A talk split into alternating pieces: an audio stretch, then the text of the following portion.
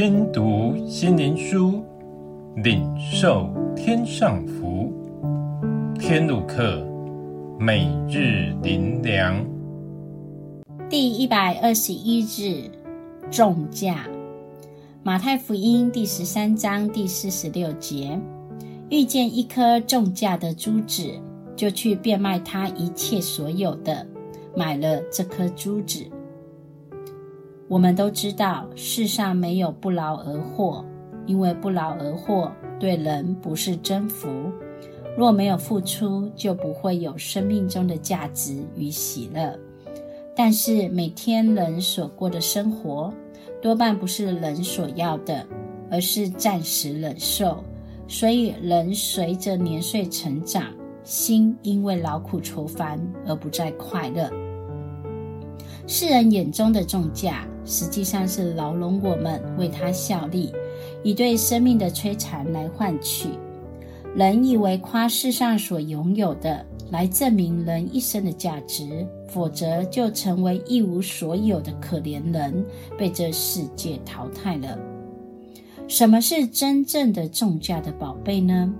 一生为此无憾的付出呢？神的儿子耶稣以我们为重价。因此，他甘心为我们钉在十字架上，为我们赎罪，使我们罪得赦免，成为新造的人，得着真正的自由。因他的死，使我们得生命，这是违反世界的生存观。因为让自己死了，还有什么期待呢？被神寻得的人，因信耶稣，得着白白的恩典。看似无价得着，却因这份耶稣的爱，他们终于发现耶稣才是至宝，甘心以全生命去持守，而不觉得委屈，不觉得是苦。